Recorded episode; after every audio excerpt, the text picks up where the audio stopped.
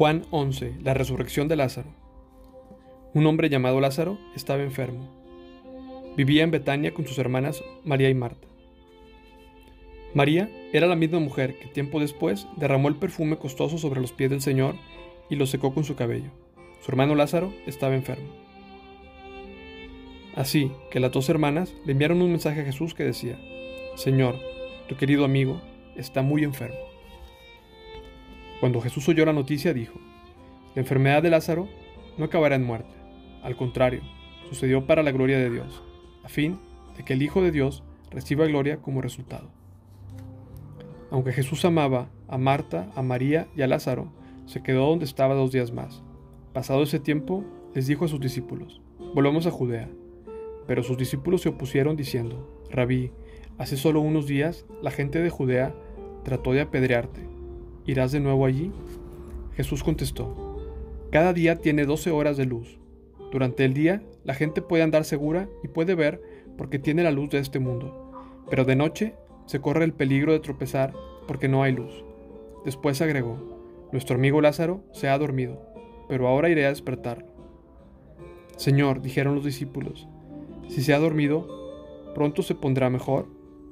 Ellos pensaron que Jesús había querido decir, que Lázaro solo estaba dormido, pero Jesús se refería a que Lázaro había muerto.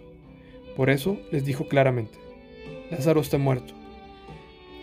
Y por el bien de ustedes me alegro de no haber estado allí, porque ahora ustedes van a creer de verdad. Vamos a verlo. Tomás, a que le apodaban el gemelo, le dijo a los otros discípulos, vamos nosotros también y moriremos con Jesús. Cuando Jesús llegó a Betania, le dijeron que Lázaro ya llevaba cuatro días en la tumba.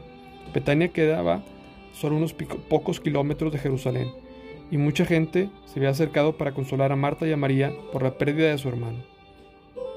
Cuando Marta se enteró de que Jesús estaba por llegar, salió a su encuentro, pero María se quedó en la casa.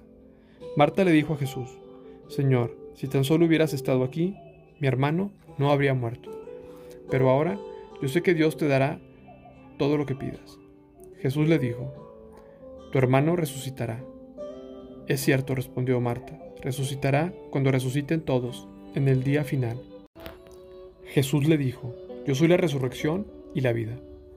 El que cree en mí vivirá aún después de haber muerto. Todo el que vive en mí y cree en mí jamás morirá. ¿Lo crees, Marta? Sí, Señor, le dijo ella. Siempre he creído que tú eres el Mesías, el Hijo de Dios, el que ha venido de Dios al mundo. Luego Marta regresó a donde estaba María y los que se lamentaban. La llamó aparte y le dijo, El maestro está aquí y quiere verte. Entonces María salió enseguida a su encuentro. Jesús todavía estaba fuera de la aldea, en el lugar donde se había encontrado con Marta. Cuando la gente que estaba en la casa, consolando a María, la vio salir con tanta prisa, creyeron que iba a la tumba de Lázaro a llorar, así que la siguieron. Cuando María llegó y vio a Jesús, cayó a sus pies y dijo, Señor, si tan solo hubieras estado aquí, mi hermano no habría muerto. Cuando Jesús la vio llorando y vio que la gente, lamentándose con ella, se enojó en su interior y se conmovió profundamente. ¿Dónde lo pusieron? le preguntó. Ellos le dijeron, Señor, ven a verlo. Entonces Jesús lloró. La gente que estaba cerca dijo, miren cuánto lo amaba. Pero otros decían, este hombre sanó a un ciego. ¿Acaso no podría impedir que Lázaro muriera?